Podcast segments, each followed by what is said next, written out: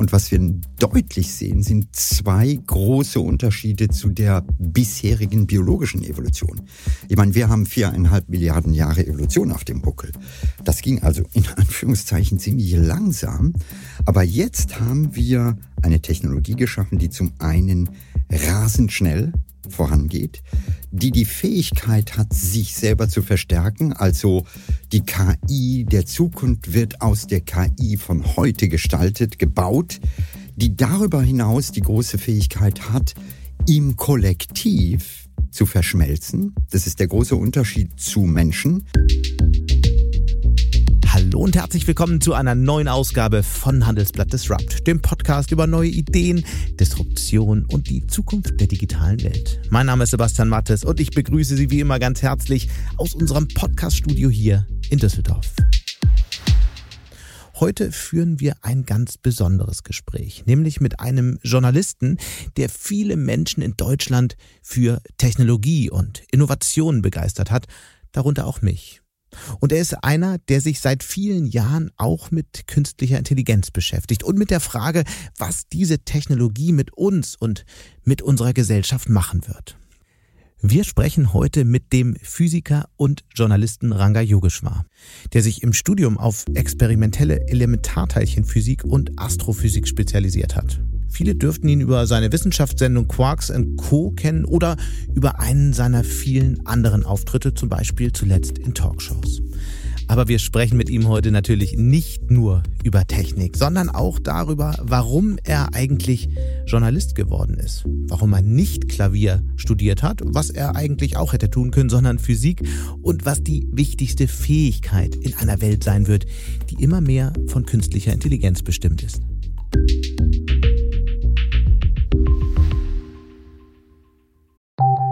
Nach einer kurzen Unterbrechung geht es gleich weiter. Bleiben Sie dran.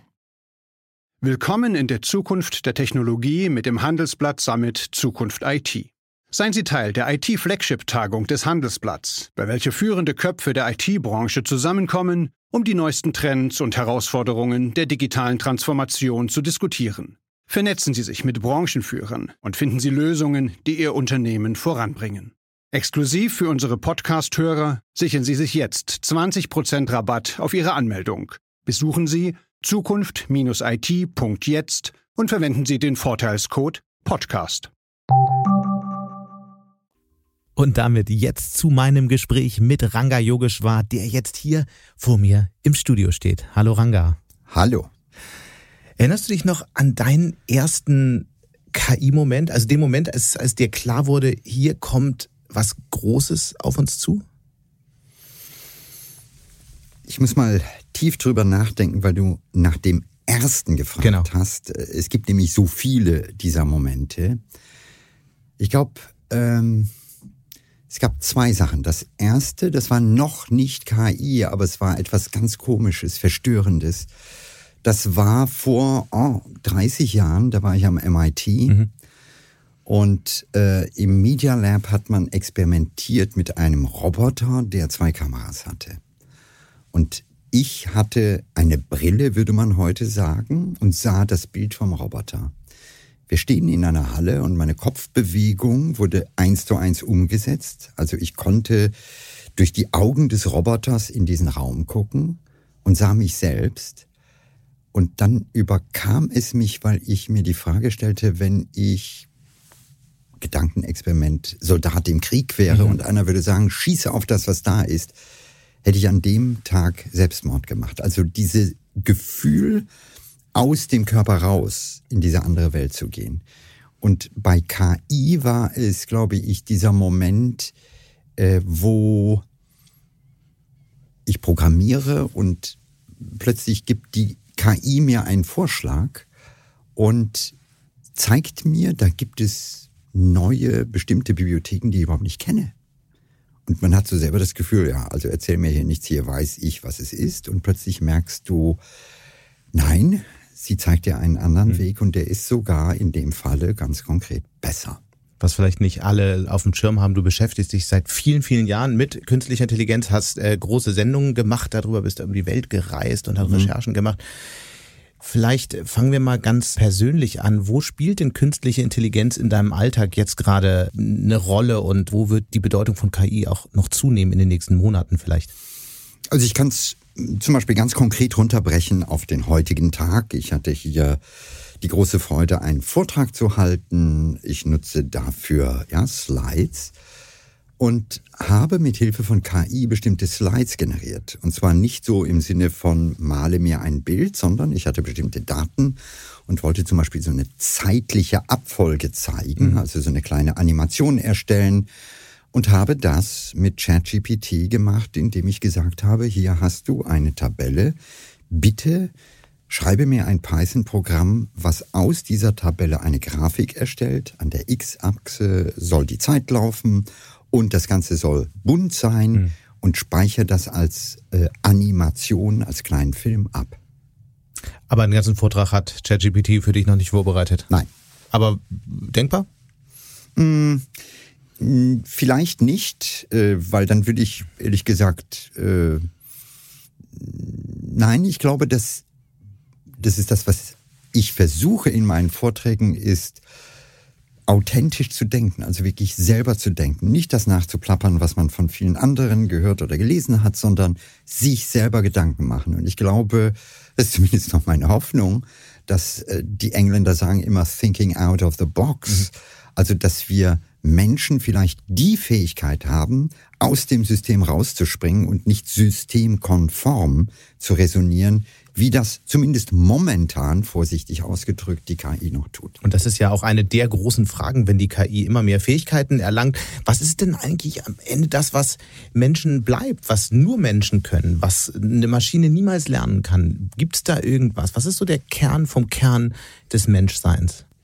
Das ist eine natürlich sehr wichtige und auch sehr philosophische Frage, die immer wieder gestellt wurde. Ähm, Plato hat sie schon gestellt, indem er gesagt hat, was ist der Unterschied zwischen dem Tier und dem Menschen? Und dann kam man drauf, dass der Mensch denken kann im Gegensatz zum Tier. Wir mhm. erinnern uns als äh, Sätze wie Descartes, cogito ergo sum, also ich denke, also bin ich ja. ein Mensch.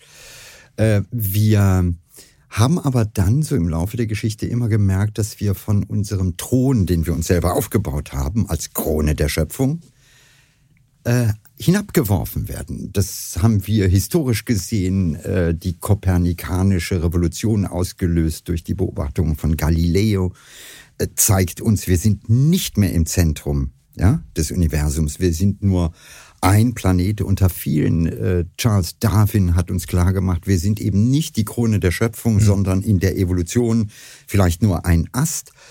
Und jetzt haben wir plötzlich eine KI, die uns klar macht, dass das, was wir bisher dachten, was uns vom Rest der Welt unterscheidet, also intelligent zu resonieren, dass das auch eine Maschine kann. Und schon sind wir wiederum in diesem Moment, wo wir uns verletzt fühlen, wo wir die Wunden lecken und wo wir natürlich als Menschen irgendwo doch was Besonderes sein möchten. Aber sind wir nicht? Dann, ich das ist eine die Frage. Ich habe äh, viel über diese Frage immer wieder nachgedacht. Ich gebe auch offen zu, ich habe keine Antwort. Mhm. Weil man kann einen Weg gehen, der, ich sag mal, ungläubige materielle Weg. Und ich könnte sagen, was du bei Lichte betrachtet, bist du eigentlich nichts anderes als eine biologische Maschine. Und äh, bei dir sind es Neuronen, die funken und du brauchst deine Zuckerproduktion und entsprechend deine Ernährung, damit das funktioniert. Bei ChatGPT sind es die Elektronen in irgendeinem Silizium-Wafer.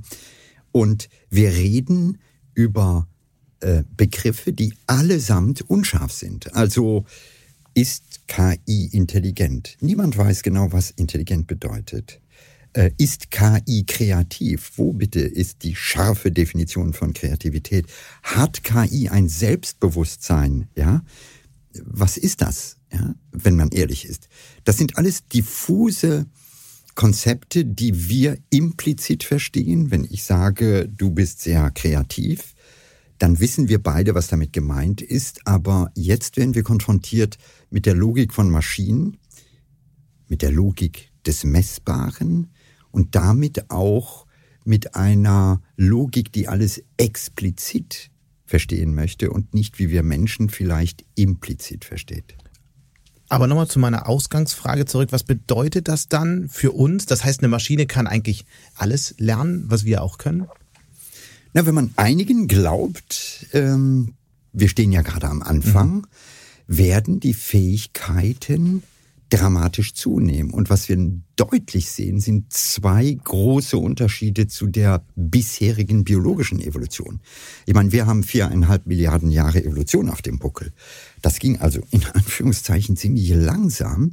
Aber jetzt haben wir eine Technologie geschaffen, die zum einen rasend schnell mhm. vorangeht, die die Fähigkeit hat, sich selber zu verstärken, also die KI der Zukunft wird aus der KI von heute gestaltet, gebaut, die darüber hinaus die große Fähigkeit hat, im Kollektiv zu verschmelzen. Das ist der große Unterschied zu Menschen.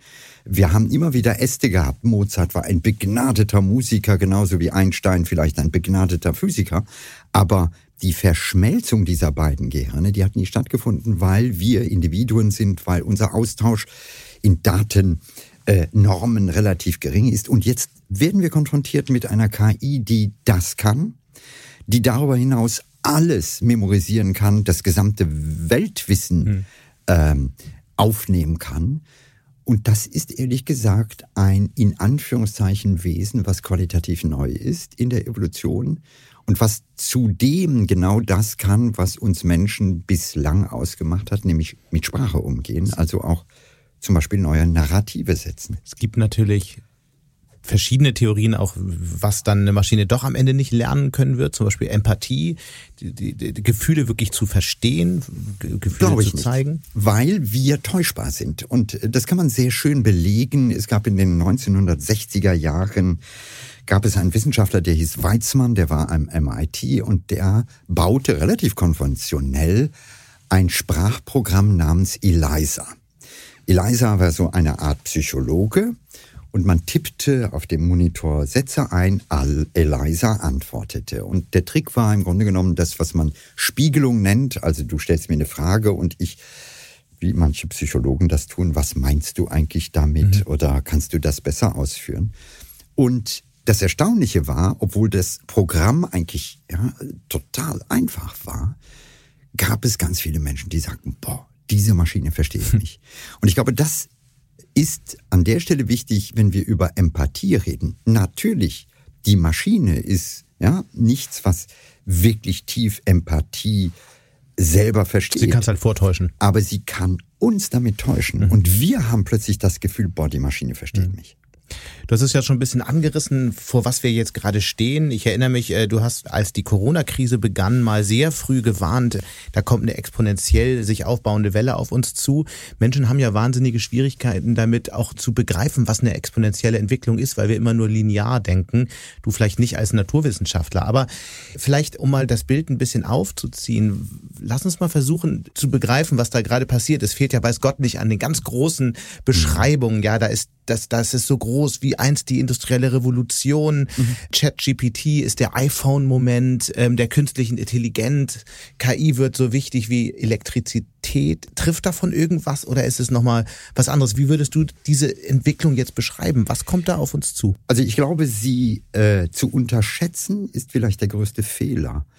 Äh, wir stehen noch einmal wirklich am Anfang. Und wenn man sich einfach anschaut, wie in kürzester Zeit die Generationen der KI immer besser werden. Also wir reden ja hier nicht von etwas, was plötzlich da ist, so wie die Elektrizität, die war da und dann musste man sie installieren. Aber hier gibt es ein System, was ständig sich verändert. Also die KI von heute ist eine andere als die KI von morgen.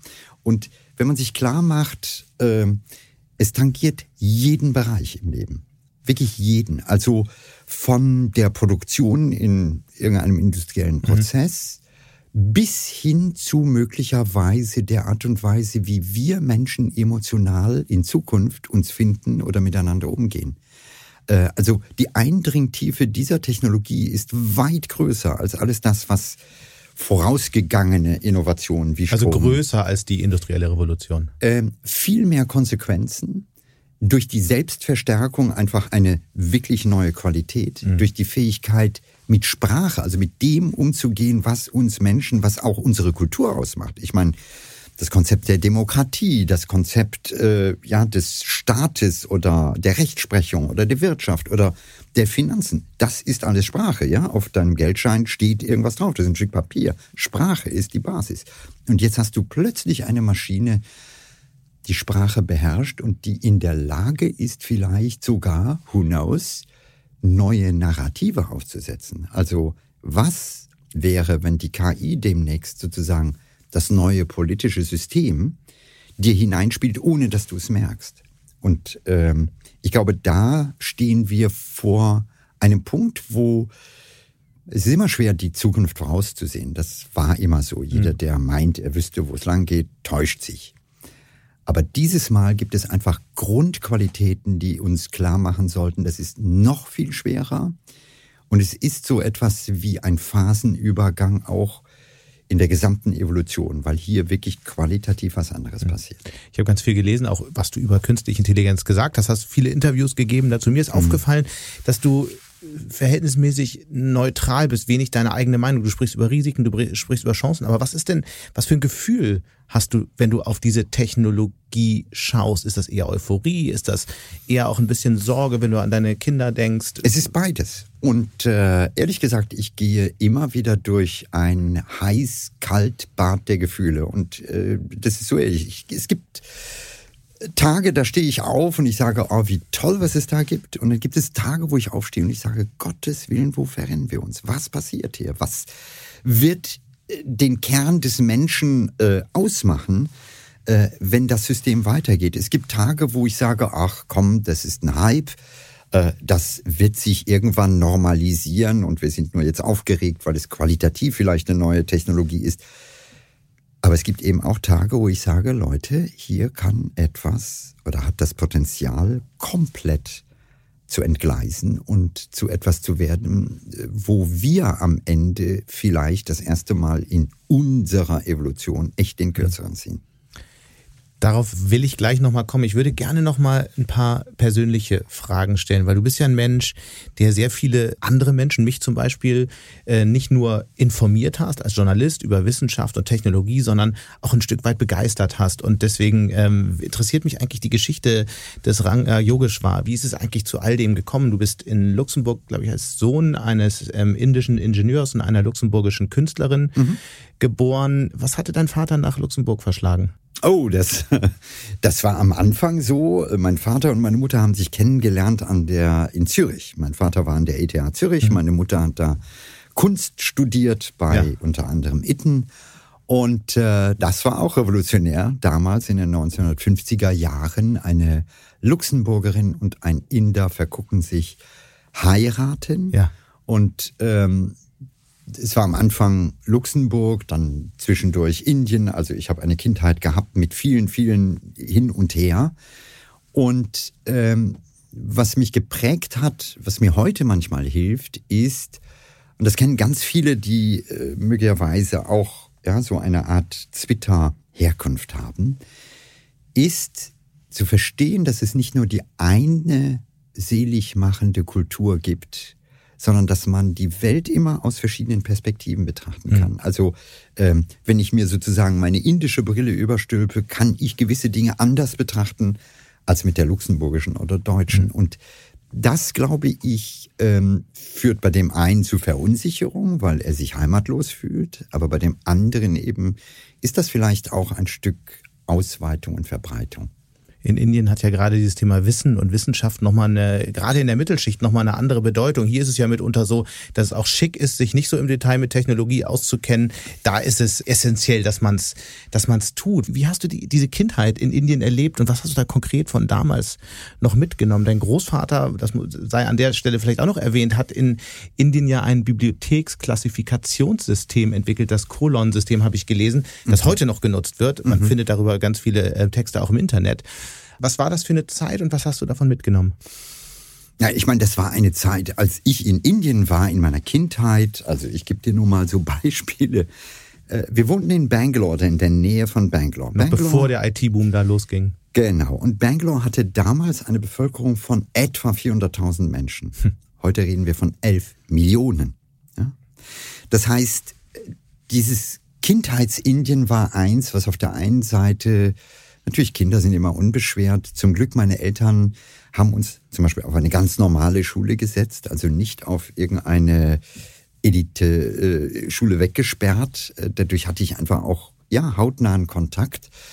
Und aus der Kindheit weiß ich, äh, wie man auf Wasserbüffeln reitet. Äh, also ich habe da sozusagen was ganz anderes, diesen roten Sand ähm, auf dem Dekan-Plateau. Das sind so Sachen, die sich einbrennen. Ja, der Monsun, der nachmittags so um halb fünf die Straße zum Dampfen bringt. Das sind so Bilder, die da sind und diese unglaubliche Nettigkeit auf der einen Seite, die Inder haben. Also Indien ist ein sehr weiches, warmes Land ähm, und das Zweite ist äh, der Kontrast dann, Europa ist kälter.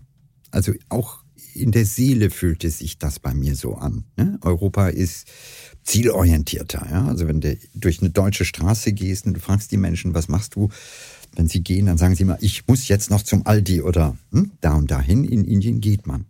Also auch diese unterschiedliche Kultur, die man da spürt. Ähm, aber das war meine Kindheit mhm. und äh, wie ist heute die Beziehung zu Indien? Immer noch sehr warm. Äh, natürlich ist es nicht so, dass ich unmittelbar Familie mehr da mhm. habe, aber äh, es ist ein Land, bei dem immer noch irgendeine warme Stelle im Herzen ist. Mhm. Also äh, ich kann mich erinnern, vor drei Wochen fuhr ich mit dem Zug nach Stuttgart, der hielt am Frankfurter Flughafen und da musste ich den Zug wechseln und da war vor mir eine junge Frau aus Hyderabad, die zurückflog. Sie hatte zwei Koffer. Ich glaube, jeder Koffer war schwerer als die Frau selber. und ich half ihr raus und guckte und sie sagte, ja, ich fliege heute Nacht nach Hyderabad und das ist nördlich von Bangalore. Und irgendwo überkam mich so ein, ja, es gibt noch andere Orte. Das ist so, ja, so eine Alternative, so ein Second Self. Ich finde das insofern interessant, weil das ja auch dann eine Frage der Identität wird, weil was man über Indien ja auch sagen muss, da spielt das Thema ähm, Herkunft schon eine extrem wichtige Rolle. Das Kastensystem, wie sieht man aus, wie weiß ist man, wie braun ist man, das ist ja ein Riesenthema dort. Du kamst nun als halb weiß, halb braunes Kind mhm. nach Indien zurück. So, was heißt das für, für die Identität eines Kindes? Man ist sozusagen dort so halb dabei, man ist hier so halb, mhm. weil das ja auch eine Zeit, ja. wo man wahrscheinlich, wenn man in einer normalen Schulklasse war, das einzige Kind war, das ein bisschen anders aussieht. Was macht das mit einem? Du sprichst einen wichtigen Punkt an, das war immer dieses nie so richtig dazu zu gehören. Also in Indien war ich nie der richtige Inder, in Luxemburg nie der richtige Luxemburger. Es war immer so ein bisschen das andere, mhm. das Exotische. In der Zeit, wo ich klein war, natürlich noch die ganz große Ausnahme mhm. im Gegensatz zu heute. Und es gab ja noch so ein altes Denken. Also ich weiß, das ging noch weiter, ne? als ich in den Medien anfing. Ich bin einer der ersten Moderatoren gewesen mit einer dunklen Hautfarbe im deutschen Fernsehen. Mhm. Viel Spaß. Also äh, da muss man auch so manches Eis äh, durchbrechen. Aber äh, zum Glück haben meine Eltern mir eine ganz tiefe innere Sicherheit und Zuversicht gegeben, äh, zu sagen, ja, ähm, da kommt auch vielleicht was, aber hm, carry on. Und, ähm, und das hat dazu geführt. Und jetzt inzwischen ist es so, dass du merkst, dass diese Kultur sich verändert hat. Also es gibt ja manche, die immer noch das Gefühl haben, so in Deutschland, man bräuchte so eine Art Sortenreinheit. Das erlebst du oft, wenn es um Zuwanderung oder ähnliches geht. Sortenreinheit. Also man muss ja, irgendwie auf dem Land mit dem Blut verwurzelt sein. Und ähm, du merkst aber so langsam, die Realität hat diese Vorstellung längst überholt, weil es ganz viele Sozialisierungen gibt, Menschen aus der zum Beispiel Türkei oder mit Wurzeln da, die inzwischen hier zu Hause sind und die in gewisser Weise diesen Mix haben. Und ich glaube, das wird die neue Generation der Zukunft sein, wo wir viel mehr mischen. Das ist übrigens in Deutschland vielleicht noch eher ein Thema als in anderen Ländern. Also wenn du in den USA zum Beispiel. Ja, oder London, da hatten wir ja schon eine ganz London, andere Gesellschaft. Ja. Mhm. In London merkst du es nicht mehr, weil wenn du, keine Ahnung, in Heathrow am Flughafen ankommst, dann steht da der Beamte mhm. und ähm, der hat offensichtlich indische Wurzeln, ja, und äh, aber der checkt dich ja mit derselben Härte. Also das ist äh, wirklich schon fast wohltuend zu merken. Ja, der sitzt da und das hat lange in Deutschland gebraucht, bis irgendwann der Polizist oder der Grenzbeamte vielleicht auch mal. Und ne? vielleicht sind wir noch so immer nicht da, wo wir eigentlich ja. sein müssten. Mhm. Und was viele ja nicht wissen, nicht nur Wissenschaft spielt, eine intensive Rolle hat eine intensive Rolle in deinem Leben gespielt und dazu kommen wir gleich noch, wie du eigentlich in die Wissenschaft gekommen bist zu dem Physikstudium. Auch Musik. Du bist mhm. ähm, ein sehr guter Pianist. Ich war. Man muss ehrlich sein im Leben. Nein, ich war. Es ist überhaupt. Vielleicht sollten wir über Kunst reden, weil äh, so im Laufe der Zeit ist mir einfach klar geworden. Ich habe so ein bisschen meine Eltern mitgenommen. Also ja mein Vater, Background Physik, danach äh, Maschinenbau, meine Mutter Kunst. Und ähm, beides ist sozusagen in mir ein bisschen verankert. Das heißt, ich habe die eine wie die andere Seite. Und, ähm, und Klavier kam dann einfach, weil Musik immer im Haushalt war und dann. Ja, das war, äh, das war einfach so ein Stück Tradition. Das haben wir auch an die Kinder weitergegeben. Ich war auch sehr froh, dass ich Klavier gespielt habe und in einer Zeit ein bisschen besser als heute, weil ich habe meine Frau, haha, so rekrutiert, denn die hat Operngesang damals studiert und ich durfte sie begleiten, nicht nur bei der Musik, sondern später auch unser Leben zusammen. Und irgendwann kam es dann zu dem Physikstudium an der AWTH Aachen. War das irgendwann mal eine, eine, eine Idee, auch vielleicht Musik zu studieren oder ja. haben da die Eltern, ja? Ja, es war nicht Musik. Äh, Musik war zum Glück, ich war so mittelmäßig, sage ich sehr ehrlich, dass ich einfach sehr früh gemerkt habe, okay, äh, um wirklich eine professionelle Pianistenkarriere ja. zu machen, muss man ein völliges Ausnahmetalent sein. Und dann hat man selbst dann nicht eine Garantie, weil der Weltmarkt natürlich auch gar nicht so viele großartige Pianistinnen und Pianisten braucht. Mhm. Nein, aber ich stand im Gegensatz zu anderen, die ja schon im Sandkasten oft wissen, wo die Reise hingeht, bei mir einfach in vielen Fragezeichen. Und ich überlegte einfach, gut, was, äh, ich hätte mir auch vorstellen können, Kunst zu studieren oder Literatur. Also es war wirklich mhm. offen. Und ich kann mich gut an diesen Sommer erinnern, wo es dann irgendwann, ich glaube, so eine Art, ah, das ist interessant, und jetzt beantworte ich das, damit mich die Frage loslässt und ich endlich Sommerferien habe nach dem Abitur. Also das war so ein bisschen die Haltung. Ich bedauere es nicht, es war großartig, weil die Kernhaltung der Physik einfach immer wieder die ist, sich mit komplexen Dingen auseinanderzusetzen und sich zu trauen, auch da ja hineinzugucken. Und das, äh, das hilft mir heute noch obwohl ich nicht mehr Physik in dem Sinne praktiziere. Und es war ja dann auch weitere Stationen am CERN, ähm, mhm. in Genf, in Jülich, am Forschungszentrum dort. Das heißt, es war ja nicht nur einfach ein Physikstudium, sondern das war wirklich auch ernsthaft äh, Wissenschaft oh ja. betrieben. Mhm. Dann kam aber sozusagen äh, der große Wandel, das war irgendwann Mitte der 80er Jahre mhm. und es begann, wenn ich richtig informiert bin, mit einer Tour durch das Himalaya-Gebirge, oder?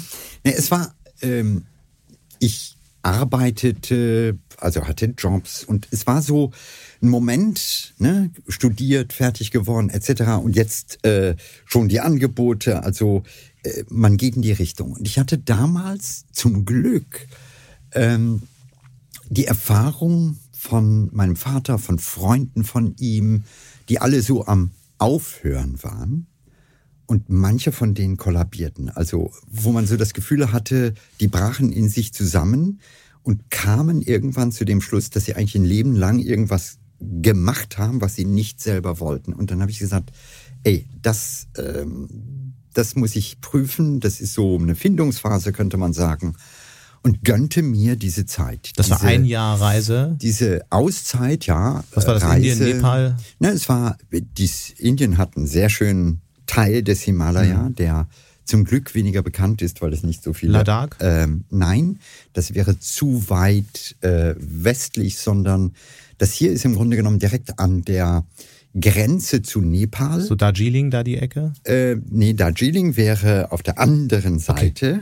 Okay. Also in Darjeeling sieht man den Kanchenjunga, ja. der ist auch 8000, aber ja. nein, äh, bei mir ist es so, man sieht Kausani oder Almora ja. und äh, blickt da auf den Nanda Devi. Der Berg ist zum Glück nicht 8000, sondern knapp darunter. Ja. Und äh, ich erwähne ihn deswegen, weil ich damals sagte, wenn ich meine Tochter bekomme, nenne ich sie Nanda. Ich bekam nicht nur eine, sondern drei Töchter, aber die erste habe ich Nanda genannt. Und was passierte dann auf, auf dieser Reise? Dann kam ja doch eine, eine sehr entscheidende Entsch ähm, äh, Entschluss. Ich glaube. Es war, ich glaube, der wichtigste Punkt war, einmal in die völlige Verunsicherung zu fallen.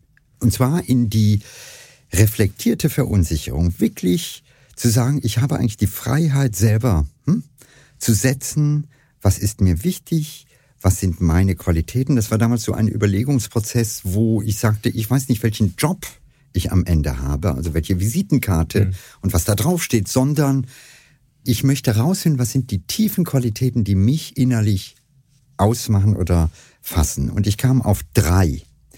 Die erste war äh, eine Freude am Lernen. Das ist offenbar etwas, was in mir war. Also ich hasse Routine, alles das, was man kann, langweilt mich, äh, aber neu lernen, also die Lernkurve steil halten. Der zweite war, dass ich sehr früh merkte, ich bin so, hab vielleicht zu viel Sendungsbewusstsein, ich muss irgendwas machen, was gesellschaftlich relevant ist. Also ich war nie einer, der gesagt hat, ich muss Geld verdienen. Das stand damals auch sowieso nicht so im Vordergrund wie heute. Und das dritte war, sich bewusst zu machen, ich gehöre zu denen, die eben zwischen den Stühlen sind. Nicht nur der Kultur, darüber haben wir gesprochen, sondern auch zwischen Kunst auf der einen Seite und Wissenschaft auf der anderen Seite, wenn ich an meine Eltern denke, oder zwischen Fachleuten und ja dem Laien. Und diese drei Qualitäten, die wollte ich irgendwie vereinen. Und ähm, wenn man dann darüber nachdenkt, merkt man, das ist ziemlich logisch, wo ich gelandet bin. Das hat nämlich genau diese drei Qualitäten gehabt und die haben mich bis heute geprägt und äh, erfreuen mich ehrlich Aber wie lief gesagt. das dann? Dann hast du, bist du zurückgekommen, es war ja 1986, ja. glaube ich, und das war das Jahr des Reaktorunfalls in Tschernobyl. War, sind wir ja gleich ja. wieder bei dem Thema und dann wurdest du Journalist. Nein, es war so, dass ich, bevor ich nach Indien ging, war schon der Prozess. Ich hatte damals Kontakt auch mit dem WDR. Das hing damit zusammen, der ein oder andere mag sich dran erinnern, das war so die letzte Phase des Kalten Krieges, die Eskalation, Friedensbewegung. Mhm. Und ähm, ich war damals einer, da merkt man schon, äh, der sagte, hey, wir müssen irgendwas tun, weil das hier hm, entgleist. Und mit Freunden zusammen starteten wir eine große Ringvorlesung, zuerst an der RWTH Aachen, mit dem Titel Verantwortung für den Frieden. Daraus wurden insgesamt 36, an 36 Universitäten wurde das gemacht. Wir haben mein erstes Buch, Verantwortung für den Frieden. Und dieses Sendungsbewusstsein führte dazu, dass ich unter anderem eben eingeladen wurde, Interviews machte. Also das war das Erste. Ich war zu Gast beim Fernsehen und ähm, hatte Kontakt mit dem Westdeutschen Rundfunk und fing dann an, bevor ich in den Himalaya ging, ähm, zu sagen, ach komm, ich, ich traue mich, ich mache ne, was. Und ähm, interessierte mich für Hörfunk. Hörfunk ist natürlich viel einfacher als Fernsehen. Und ich weiß noch, das darf ich jetzt sagen, ich war überzeugt, boah, ähm, man muss zum Beispiel das Thema Supercomputer machen. Das war damals, ja, ich hatte Erfahrungen mit so einem Supercomputer am Forschungszentrum Jülich und sagte, hey, das Thema muss man machen. Und bin dann wirklich äh, schnurstracks in einer Redaktion. Ich hatte kein Volontariat, kein Praktikum, nichts. Äh, ging zu dieser ähm, Redakteurin und sagte, Sie müssen dieses Thema machen und so weiter. Und die sagte, gut, machen Sie mir bitte ein Fünf-Minüter. Und damit ging ich raus. Ja. Und ich bin wirklich ehrlich, ich ging raus und ich wusste, super, das Thema ist da, aber ich weiß jetzt nicht, was muss ich eigentlich abliefern. Und dann ging ich in den Buchhandel, besorgte mir ein Buch heute, wenn man das per Internet äh, merkt. ChatGPT. Wie, was muss ich abgeben? Wie sieht ein Manuskript aus und so weiter? Und dann fing ich an zu schreiben und ich weiß noch, ähm, die erste, die zweite, die dritte Version fand ich nicht so gut innerlich. Bei Version 8 fing ich an, nicht nur am Thema, sondern an mir selber zu zweifeln. Aber das war eben ein Stück Resilienz, so lange selbstkritisch zu sein. Das war am Anfang wirklich schwer. Ähm, und dann gab ich das ab, nachdem ich zufrieden war. Und dann sagte sie, ach, das ist schön. Ähm, dann machen Sie uns doch jetzt mal dieses Stück.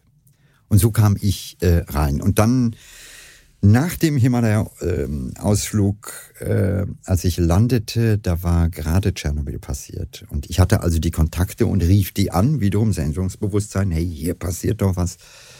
Und die sagten, ey, komm nur rüber, ne? wir brauchen ein, weil damals waren die Wissenschaftsredaktionen nicht unbedingt mit Fachkompetenz besetzt. Und dann spuren wir jetzt mal viele Jahre vor, mhm. ähm, wurdest du mit Preisen regelrecht überhäuft. Ich glaube, es sind mehr als 60 insgesamt Journalistenpreise, mhm. Wissenschaftspreise. Ehrendoktorwürde, das Bundesverdienstkreuz sogar. Toll, ne? Was da eigentlich, das, was, was hast du eingebracht? Äh, dass, dass, dass so einen riesen, äh, so eine Euphorie bringen konnte, so viel, so viel Preise, so viel, ja, letztlich ähm, Prominenz auch. Was hast du gemacht, was kein anderer vorher getan hat? Oh, ich glaube ehrlich gesagt, man darf das nicht zu stark bewerten. Die ersten Preise sind immer wichtig, weil sie einen bestätigen. Mhm. Aber dann gibt's irgendwann so einen Moment, wo man auch ähm, zurücktreten muss.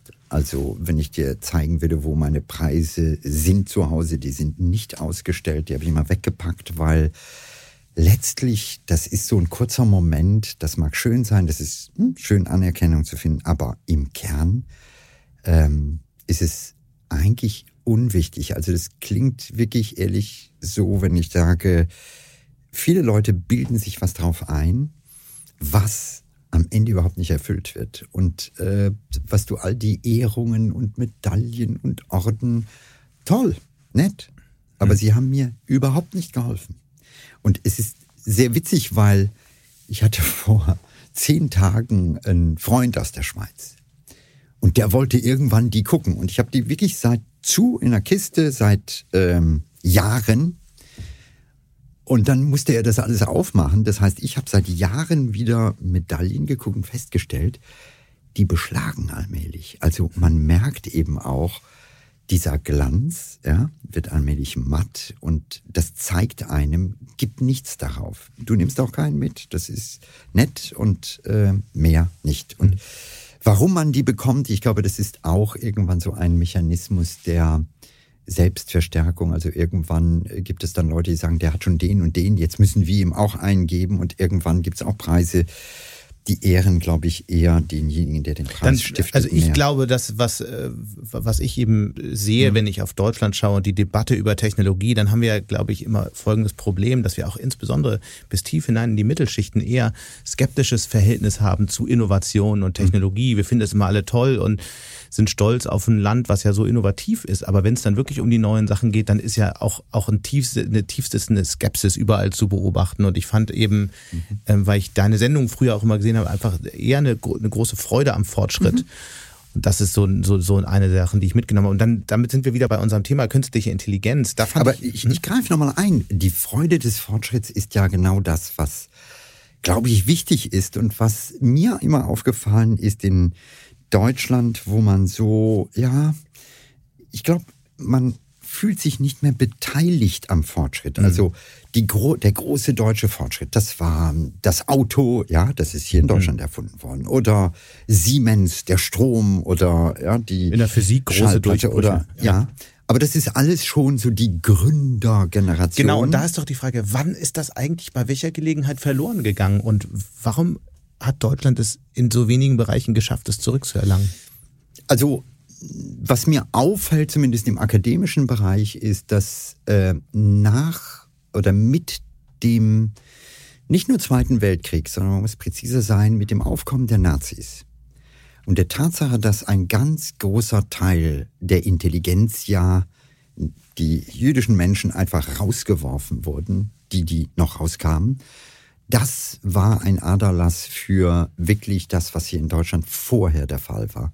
Und äh, das ist der eine Punkt. Ich glaube, der zweite Punkt ist, dass wir nach dem Zweiten Weltkrieg zuerst einmal so eine tiefe Wunde in uns hatten, die gesagt hat, äh, wir müssen jetzt mal innerlich ruhig sein. Wir sind die Opfer, wir sind, ne, wir sind die Verletzten und äh, wir können nicht jetzt wieder hm, zeigen, wo es lang geht. Das, das hat zu eine gewisse Hemmnis geführt. Deutsche bewahren heute mehr, als dass sie wirklich riskieren, was früher anders war. Und ähm, ich glaube, die Lust an dem Neuen ist, und das ist der dritte Punkt, zunehmend durch eine sehr gesättigte Haltung verloren gegangen. Also ich habe letztens noch dieses interessante Interview mit Helmut Kohl gesehen, der in den 1900, ähm, Anfang der 90er Jahre gefragt wird, äh, lieber Herr Kohl, in den USA gibt es die Datenautobahn und Al Gore und Clinton machen sich dafür stark. Was sagen Sie? Und interessant ist, Kohl hat keine Ahnung, was Datenautobahn ist, aber drückt gleichermaßen auch so eine Hochnäsigkeit aus, die im Grunde genommen ganz stolz in die falsche Richtung geht. Und das ist ein Gefühl, was, ähm, wenn man sich dieses Video anguckt, was leider ein bisschen geblieben ist, was wir immer wieder sehen. Also ich meine, seit Jahren wissen wir in Deutschland, wir hinken hinterher mit der Digitalisierung. Wir haben, ja, wir sind europaweit eine der schlechtesten Nationen, wenn es um Glasfaseranschlüsse geht. Oder Corona hat offenbart, wie schlecht unsere Schulen ausgestattet sind. Und statt an der Stelle zu sagen, hey, komm, yes we can, jetzt ändern wir das, sind wir immer besser geworden darin zu klagen und zu sagen, ja, ja, das ist so und im Status quo zu verharren. Das heißt, heute gibt es das Lamento in jeder Debatte, wo es heißt, ja, natürlich sind wir internetmäßig nicht so gut. Ja, natürlich ist unser Bildungssystem, obwohl PISA 2000 schon gesagt hat, hey, ändert was.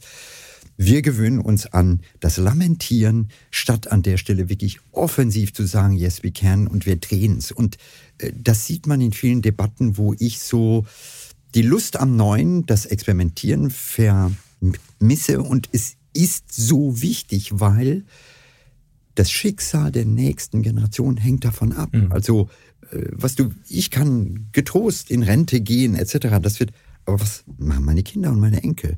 Äh, wollen die in einem Land leben, was irgendwann wirklich hinterherhinkt? Und das trauen wir uns nicht auszusprechen, aber es ist so. Und ich sage das nicht, um eine Art Selbstzerstörung zu machen, sondern um zu sagen, hey, ähm, wir haben eigentlich kluge Köpfe, aber wir müssen uns trauen. Nach einer kurzen Unterbrechung geht es gleich weiter. Bleiben Sie dran. Bist du auf der Suche nach Inspiration und Netzwerkmöglichkeiten? Dann ist das Summer Camp der Handelsblatt Media Group genau das Richtige für dich. Treffe über 800 EntscheiderInnen, nimm an interaktiven Workshops teil und werde Teil der einzigartigen Camp Community. Wir wollen gemeinsam mit dir die Zukunft unserer Wirtschaft gestalten und aktuelle Herausforderungen angehen. Erfahre mehr und sichere dir noch heute dein Ticket auf hmg-summercamp.de diese Entwicklung könnte ja jetzt noch viel schneller kommen, als wir uns das alle vorstellen. Denn das, was du beschreibst, das sehen wir gerade im Bereich künstliche Intelligenz ganz stark. Ich meine, wenn es so ist, wie wir vorhin diskutiert haben, dass das, was jetzt kommt, größer wird als die industrielle Revolution und äh, mehr verändern wird, weil es so, so mhm. umfassend ist und wir draufschauen, wie die Technologie im Moment funktioniert, dann ist doch die Tatsache, dass das, was möglicherweise mal sowas wird wie das Betriebssystem unseres Alltags, im Moment auf amerikanischen Servern beziehungsweise ähm, auf europäischen Servern, aber von Amerikanern betrieben läuft, mit Algorithmen, die in den USA äh, programmiert werden. Aus Deutschland ist da Verhältnis und, und Europa mhm. ist da verhältnismäßig wenig zu sehen. Also die Abhängigkeit, die wir in den letzten Jahren ähm, beklagt haben, völlig zu Recht, durch die Energieabhängigkeit von Russland, ist doch ähm, eine Kleinigkeit dagegen, was uns blüht, wenn wir hier nicht ähm, einige große Schritte tun. Und da schließt sich die Frage an, ist es überhaupt noch möglich, diese Schritte zu tun? Weil auf der einen Seite sind ja, äh, geht es um die KI selbst, die man vielleicht hier noch entwickeln kann. Aber es gibt ja gar nicht die Infrastruktur, auf der da diese Systeme laufen können. Es gibt gar keine europäischen Cloud-Anbieter, die so. In welche Zukunft schaust du da? Was hat das? Was bedeutet das alles? Also äh, ich kann dir nur zustimmen. Wir haben diese Abhängigkeit. Und wir haben im Gegensatz zu den USA, und da lohnt es sich wirklich mal genau zu gucken, was da passiert ist in der Zeit durch Al Gore, der damals ein Buch schrieb, durch Clinton. Ich habe den Clinton selber in den USA in einer Rede erlebt, ja, wo er vom ähm, Information Highway nannte er das damals sprach. Und das war eine Presidential Initiative. Das heißt, die haben sehr früh strategisch festgestellt, das ist eine Richtung und da müssen wir hin. Das hat in Deutschland komplett gefehlt, das hat in Europa komplett gefehlt. Das heißt, wir haben nie erkannt, äh, wir müssen Digitalisierung als sozusagen das Neue nehmen in der Innovation und wer das nicht kann, findet nicht mehr statt. Ähm, wir haben es bis heute nicht. Also wenn man sich mal anguckt, wie in dieser Regierung Zuständigkeiten immer noch zerfallen. Ein bisschen Verkehrsminister, ein bisschen Forschungsministerium, ein bisschen Bundeskanzleramt. Was für eine Katastrophe. Und das äh, vor dem Hintergrund, dass allmählich immer klarer wird, das sind die entscheidenden Technologien der Zukunft. Ähm, da, glaube ich, muss es ein ganz großes Erwachen werden und es braucht eine echte Strategie, weil die anderen sind schon ziemlich weit und du hast gerade die USA erwähnt.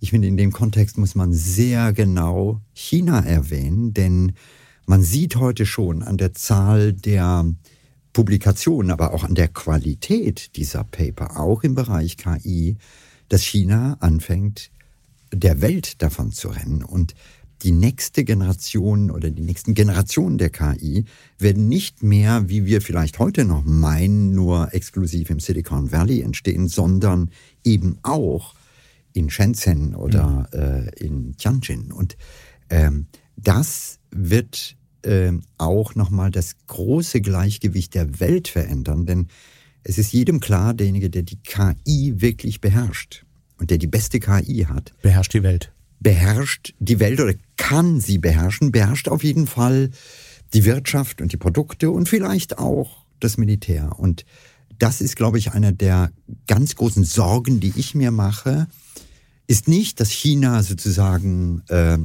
absehbar an die Nummer eins kommt. Äh, ich glaube, das ist völlig normal, wenn man ein Land hat mit über einer Milliarde Menschen. Fair enough. Also, ja, die haben mehr Menschen als die USA und Europa zusammen. Also es ist völlig klar, im echten Gleichgewicht auf diesem Planeten werden die eine Rolle spielen. Und meine Sorge ist, können wir, vor allem können die USA auch Platz zwei. Und wenn da möglicherweise Beharrungskräfte bleiben, die sagen, nein, wir sind God's Country und wir sind die Auserwählten und wir lassen das nicht zu, mhm dann haben wir Krieg. Und das ist die große Sorge, die ich habe, ist, dass wir über KI nachdenken und die Gefahren der KI im Sinne von Arbeitsplätzen oder von intellektueller Überholung und nicht merken, dass es auch ein Kollateraleffekt, der vielleicht viel relevanter wird für unsere unmittelbare Zukunft, nämlich wie gehen wir um, wenn diese disruptive Technologie neue Player aufs Tapet bringt und möglicherweise globale Machtverhältnisse verändert. Aber es ist ja jetzt äh, genau das Thema in Europa, dass wir halt sehr intensiv über die Gefahren nachdenken und nicht so sehr über die Frage, was eigentlich passieren muss, damit dieser Kontinent in dieser Technologie in 20 Jahren noch eine Rolle spielt. Ne? Ich, naja.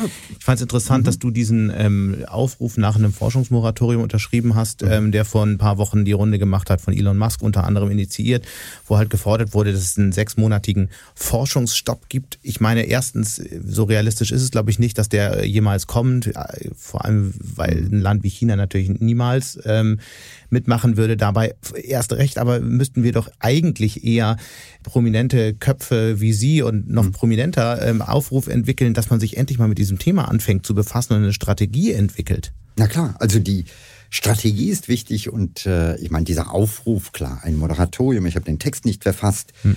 äh, ist nicht realistisch, aber der wichtige Punkt bei diesem Brief ist zu sagen, hey, wacht auf, hier ist etwas und das ist hm. viel relevanter, als hm. viele denken. Wenn wir auf Strategie äh, gehen, dann ist es natürlich so, dass wir Europäer seit vielen Jahren im digitalen Feld nicht stattfinden so gut wie nicht stattfinden. Also unser Navigationssystem stammt aus den USA und nicht aus Europa. Äh, jeder erinnert sich, während Corona haben wir alle die Apps genutzt und die, ja, äh, Teleworking und Zoom und Team und so weiter. Was bitte kommt da aus Europa? Mhm. Und das ist für mich als überzeugter Europäer beschämend. Und ich sage, yes, we can. Aber das bedeutet, wir müssen uns trauen, auch auf unsere Unabhängigkeit zu pochen. Und das ist natürlich auch politisch eine spannende Frage. Ähm, ist das wirklich gewollt? Also äh, wir haben letztens gesehen, da ist äh, Macron nach, Frankreich, äh, nach China gegangen und Macron sagt, hey, wir machen unseren eigenen Weg.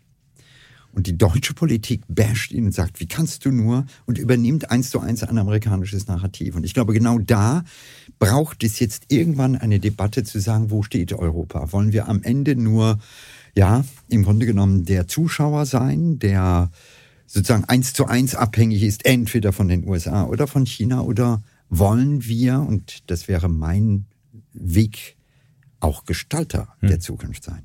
Was ist das eigentlich für eine Arbeitswelt, auf die wir dazugehen? Ich meine, wir haben ähm, intensiv darüber gesprochen, was ChatGPT jetzt schon kann. Das ist ganz, die Entwicklung ist ganz am Anfang.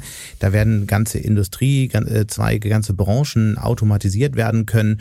Du hast dich ja intensiv mit diesem ähm, Foto beschäftigt, was von KI generiert wurde und den Foto Boris L. Daxen, hm? Preis mhm. gewonnen hat. Genau vielleicht erstmal so abstrakt, welche, welche Branchen, in welchen, in welchen Feldern müssen sich Mitarbeiterinnen und Mitarbeiter die größten Gedanken machen und sich darauf einstellen, dass es sie wirklich sehr schnell und sehr, sehr umfassend betreffen wird?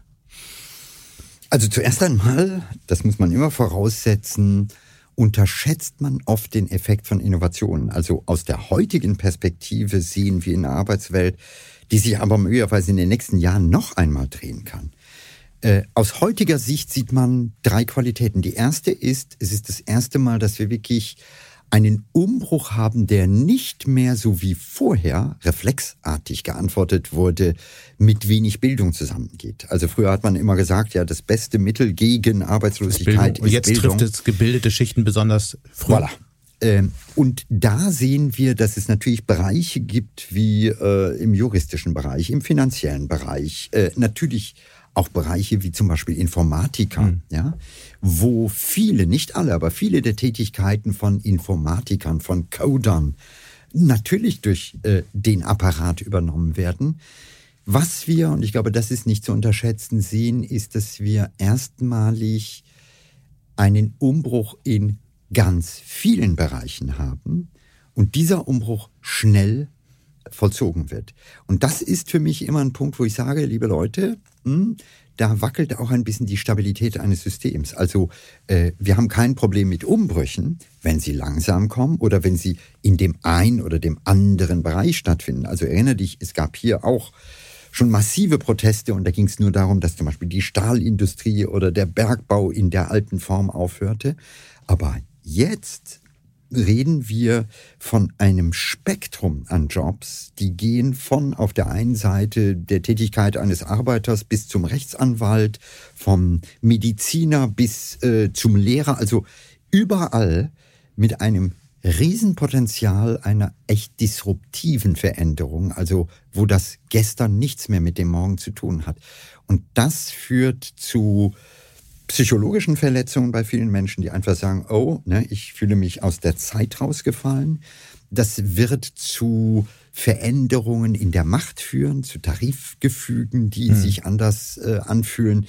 Und das ist zumindest eine Mixtur, wo ich sage, ran, aber bewusst ran. Und äh, eben da bräuchten wir eigentlich eine Politik, die strategisch vorgeht und nicht das tut, was sie manchmal macht, nämlich einfach die Augen zu und sagen, das Erste, was uns einfällt, ist, wir regulieren oder äh, das Schlimmste für mich, ich war letztens in einer Talkshow und da war eine Politikerin, ich werde jetzt nicht sagen wer, die aber sagte, ach Herr Yogeshwar, das haben wir alles gehabt, weil ich habe früher auch ein bisschen Informatik gemacht in den 1990er Jahren und da gab es auch lernende Algorithmen. Also wo ich so das Gefühl hatte, wow, die hat nicht mal verstanden, um was es geht. Aber den, das Argument hört man ja im Moment ganz oft. Ähm, insbesondere, ich erinnere mich selbst an die großen Geschichten, die vor 10, 15 Jahren erschienen waren, in denen dann äh, große Magazine beschrieben haben, jetzt kommt künstliche Intelligenz und in 15 Jahren sitzen die ganzen Arbeiter aus den Fabriken arbeitslos und betrunken auf der Straße.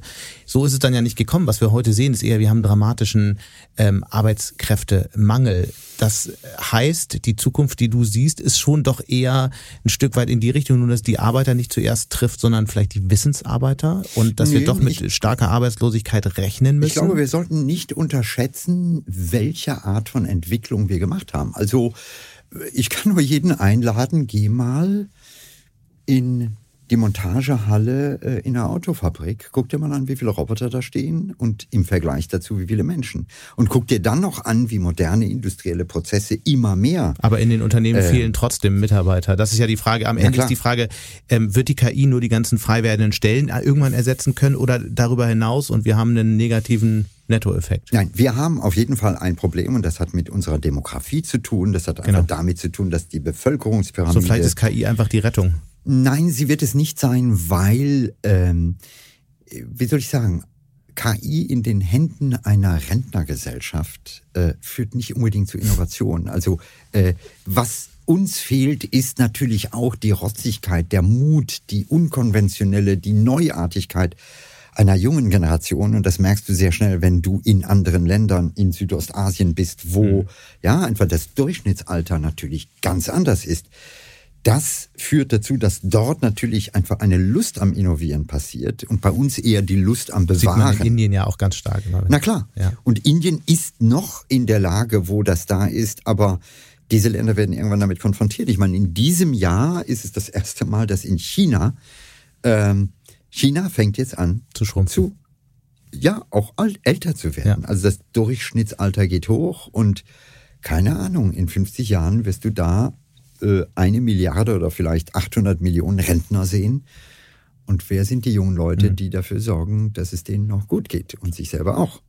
Die interessante Frage ist natürlich, ich meine, ich, ich, ich nehme jetzt deine Aussagen so, du hältst es nicht für ausgeschlossen, dass es schon eine große Welle an Arbeitslosigkeit geben kann durch Automatisierung. Man kann es halt schwer sagen, aber es ist halt. Ähm ich glaube, dass das Verhältnis von, also wir müssen immer etwas sehen. Arbeit ist etwas, was sich im Laufe der industriellen Revolution im Laufe der Geschichte verändert hat. Mhm. Und ähm, wenn du zurückgehst mit der Industrialisierung, kam eigentlich der klassische Arbeitsbegriff, wie wir ihn heute kennen. Es war das erste Mal, dass Zeit in der Form eine Rolle spielte, die, die Uhr, ja, die mhm. Uhr auf der Fabrik, die irgendwann noch sogar von den Arbeitern zerstört wurde, weil die sagten, wir wollen nicht in das System. Und wir brechen jetzt gerade aus dieser Diktatur, wenn man so will, dieser ersten industriellen Revolution aus. Das heißt, wir kommen raus aus dieser, ja, hierarchisch geordneten, getakteten Arbeitswelt in eine, die vielleicht viel freier ist, die nicht mehr die Domizilpflicht als Beton im Vertrag stehen hat, sondern die sagt, ja, du kannst von egal wo arbeiten, du hast eine ganz andere Fähigkeit auch dich einzubringen. Ich meine, ich nehme hier, ja, ich, wir führen diesen Podcast und vorher gab es eine junge Kollegin, die hatte hier Kuchen gebacken. Und diese Art von, ich bringe mich ein, ja, das Private in das Dienstliche, weil wir am Ende, glaube ich, dann nicht mehr über Arbeit als etwas reden, was die Selbstdefinition des Menschen ausmacht, sondern viel stärker über das Leben reden, in dem Arbeit ein Teil ist aber in dem eben auch ähm, ganz andere Dinge eine Rolle spielen. Also äh, nimm mal die Debatte bei Frauen, wo äh, ja in der älteren Generation die Männer haben gearbeitet und die Frauen haben nicht gearbeitet, die haben Kinder erzogen, die haben alles das gemacht. Das fiel nie drunter. Also ich glaube, da müssen wir einmal richtig rütteln und dann merken wir, es ist nicht mehr das, was es war im Sinne von der in den Anfängen der Industriekultur, ja, diese 80 Klar. Tage. Die Frage ist, ist dann, für, wenn viele so. Jobs automatisiert ist, was bleibt dann übrig? Ne? Ich meine, und daran schließt sich die Frage an, mhm.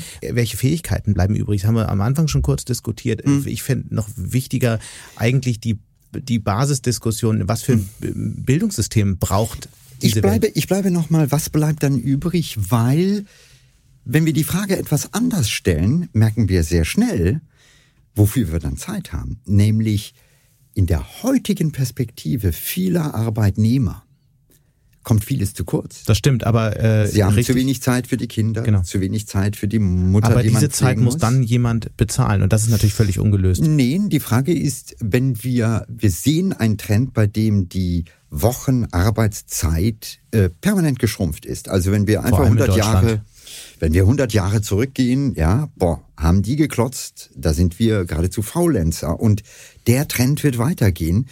Natürlich haben wir ein Verteilungsproblem äh, im Sinne ich. einer klaren. Natürlich, das müssen wir lösen. Wenn wir das nicht lösen, fliegt uns der Laden um die Ohren. Aber am Ende geht es darum, dass wir möglicherweise eben genau das Potenzial haben, was wir im Moment oft zerdrücken, indem wir sagen, ich muss arbeiten, ich habe keine hm. Zeit. Kommen wir zum Bildungssystem. Das ist ja die Basis letztlich für, für ganz vieles, was wir heute diskutiert haben. Was für ein Bildungssystem braucht es und was machen wir mit dem aktuellen System, über das ja so viel diskutiert wird? Du hast, glaube ich, jetzt jedes große Thema angesprochen. Bei der Bildung sage ich, änder was. Äh, wir müssen das System, was verankert ist in dem Denken des 19. Jahrhunderts. Wir haben ein preußisch geprägtes Bildungssystem hier in Deutschland. Und damals ging es darum, brave, gehorsame, disziplinierte Beamte mhm. äh, zu erziehen äh, in einer Welt, die sich vergleichsweise wenig verändert hat, in einer Welt, in der Disziplin und Gehorsam ganz wichtig war. Und dieses System müssen wir wegschrauben, also wirklich auseinandernehmen.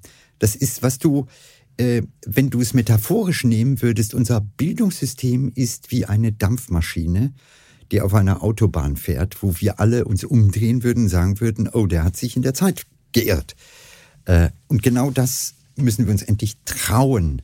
Äh, also nicht nur darüber reden, sondern wirklich sagen, yes, wir ändern das, weil es nicht nur so ist, dass wir es unseren Kindern und Enkeln schuldig sind, aber weil Bildung, glaube ich, bei aller KI, die kommt, immer noch, glaube ich, genau das ausmacht, was uns Menschen erstens mal innerlich glücklicher machen könnte und natürlich auch jobmäßig eine Nation stärken kann. Eine ungebildete Nation wird nicht sehr lange innovativ sein.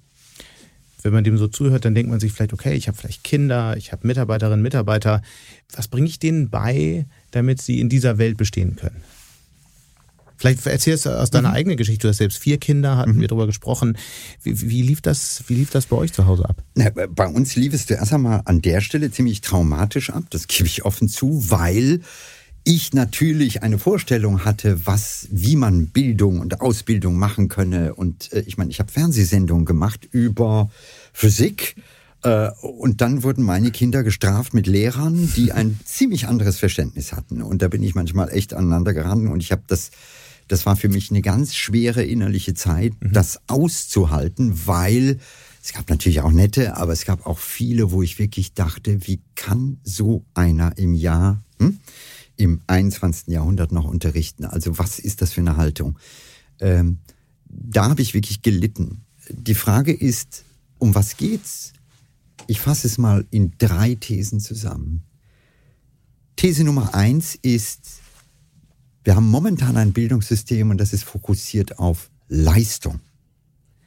Also die Leistungsbereitschaft ist das, was zählt. Hm. Wenn ich eine Klausur habe morgen in Mathe, muss ich so viel lernen, damit ich eine gute Note bekomme. Danach kann ich es vergessen. Leistungsbezogenheit. Und das müssen wir durch eine Lernhaltung ersetzen. Also ich lerne Mathematik, weil sie mir hilft, im Leben besser durchs Leben zu kommen, weil sie ja ein interessanter und cooler Begleiter ist. These Nummer eins. These Nummer zwei ist weg von müssen hin zu wollen. Es gibt kein Gesetz der Natur, was einem vorschreibt, dass man dienstags um 14 Uhr Englisch zu mögen hat. Äh, es ist so absurd, dass wir immer noch ein Curriculum haben, bei dem wir jungen Menschen in der Pubertät meinen, Physik beibringen zu müssen. Also ich sag mal, ich bin wirklich ein begeisterter Wissenschaftler und ich sage, alles hat seine Zeit. Und in einer Zeit, wo Menschen gerade in der Pubertät sind, wo die Hormone verrückt spielen, dann kann man andere Sachen äh, vermitteln. Aber bitte doch nicht, ja, stöchometrische Formeln. ja. Ähm, das heißt, wirklich verstehen, Empathie haben, zu verstehen, es geht um beide und es geht auch um die Zerstörung dieses militärischen Gleichschrittsgedankens. Also unser Bildungssystem ist ja so ausgelegt, dass es zu einem bestimmten Zeitpunkt eine Klausur gibt und alle, wir alle müssen zu dem Zeitpunkt funktionieren. Das hat aber mit uns selber nichts zu tun und das kennt jeder. Es gibt eine Lernkurve. Bei dem einen ist es so, der fängt langsam an und plötzlich geht's schnell. Bei dem anderen geht's vielleicht am Anfang schnell und dann, ja, bleibt er stehen. Das heißt, die Individualität des Lernprozesses wird geradezu kastriert in einem Bildungssystem, was immer noch eigentlich zum Ziel hat, preußische, gehorsame Beamte zu produzieren. Das wirklich aufzulösen.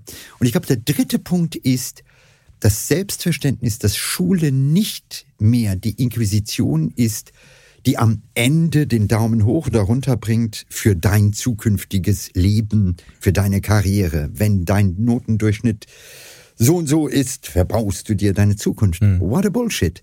Nein, wir müssen uns klar werden, dass dieses Denken aufgehoben wird durch eine Lust am Lernen, die ewig hält. Also streichen wir Begriffe wie Schüler und Lehrer.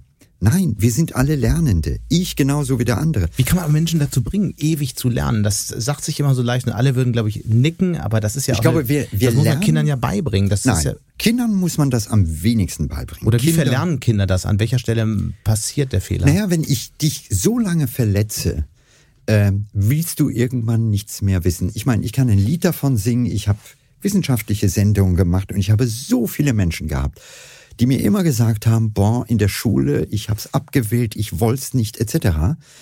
Und plötzlich sehe ich, es geht auch anders. Und ich glaube, das hat was ganz Emotionales, äh, ganz Persönliches damit zu tun, wenn ich irgendeine Tätigkeit mache und ich kriege dabei irgendwas Positives im Herzen, dann habe ich Lust. Wenn ich aber eins auf die Finger kriege oder gar mit Panik konfrontiert werde, weil meine zukünftige Existenz davon abhängt, ob ich diese Mathe-Klausuren nun schaffe oder nicht, dann vergrelle ich und verprelle ich im Grunde genommen den Menschen. Und da ist anders zu machen. Und ich war immer der einzige Lehrer, ich hatte ja oft Diskussionen mit Lehrern, immer gesagt, Leute, es gibt einen Unterschied. Meine Schüler haben eine Fernbedienung, die können mich wegswitchen. Also insofern, da fängt man schon an, ein bisschen anders äh, dran zu gehen. Was ist eigentlich, wir können ewig noch weiter darüber diskutieren, äh, unsere Zeit ist jetzt fast am Ende, aber ähm, daran anschließend finde ich eine Frage extrem wichtig. Was ist die wichtigste Qualifikation für die Zukunft, auf die wir da jetzt gerade zugehen? Was müssen Eltern ihren Kindern beibringen, Unternehmen ihren Mitarbeitern? Was muss jeder können, um in dieser Welt, die in so vielen Bereichen von künstlicher Intelligenz auch bestimmt und gesteuert wird, ähm, ja, ähm, mitspielen zu können? Ich glaube, das tiefste, meine, das klingt komisch, aber das tiefste ist Selbstliebe. Also wirklich mit sich selber klar zu sein. Ähm, wenn man kleine Kinder hat, ähm, es geht nicht darum, die schnell zu drillen, damit sie Englisch, Französisch oder sonst was können. Gib ihnen eine Überdosis an Liebe mit, weil das stärkt sie und gibt ihnen das, was die Zukunft braucht, nämlich Selbstvertrauen, weil wir mit dem Selbstvertrauen immer wieder Schritte in eine komplett unbekannte, ungewisse Zukunft gehen. Und ähm, wenn man dann innerlich Angst hat, ist man verloren. Aber wenn man dieses innere Selbstvertrauen, das hat viel mit Emotionalität und daraus dann mit Lust, mit Freude, mit Offenheit, mit Ausprobieren zu tun.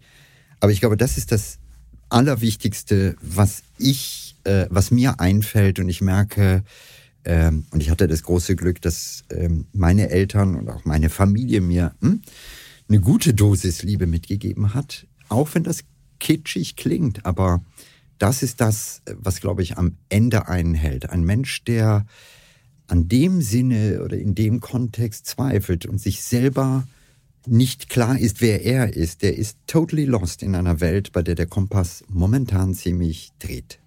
Eine gute Dosis Liebe, da- danach kann nicht mehr viel kommen. Ich sage ganz herzlichen Dank für diese Diskussion, für die vielen Einblicke und Gedanken und das machen wir bei Gelegenheit wieder. Okay. Vielen Dank. Gebongt. Und damit sind wir auch schon wieder am Ende von Handelsblatt Disrupt. Wie immer freue ich mich über Kommentare in der Handelsblatt Disrupt LinkedIn-Gruppe oder senden Sie mir gerne eine Mail. Die Details finden Sie in den Show Notes. Danke an dieser Stelle auch für die Unterstützung von Lukas Tepler und Regina Körner und Migo Fecke von professionalpodcast.com, dem Dienstleister für Strategieberatung und Podcastproduktion. Wenn Sie grundsätzlich immer auf dem Laufenden sein wollen, dann testen Sie doch gerne unser Handelsblatt Vorteilsangebot. Damit lesen Sie die aktuellen Artikel plus alles aus dem Archiv für vier Wochen für nur ein Euro. Schauen Sie doch einfach mal nach unter handelsblatt.com slash Mehrwirtschaft. Die Details dazu finden Sie in den Shownotes. Wir hören uns dann nächste Woche Freitag wieder. Bis dahin wünsche ich Ihnen interessante digitale, aber natürlich auch analoge Zeiten. Ihr Sebastian Mattes.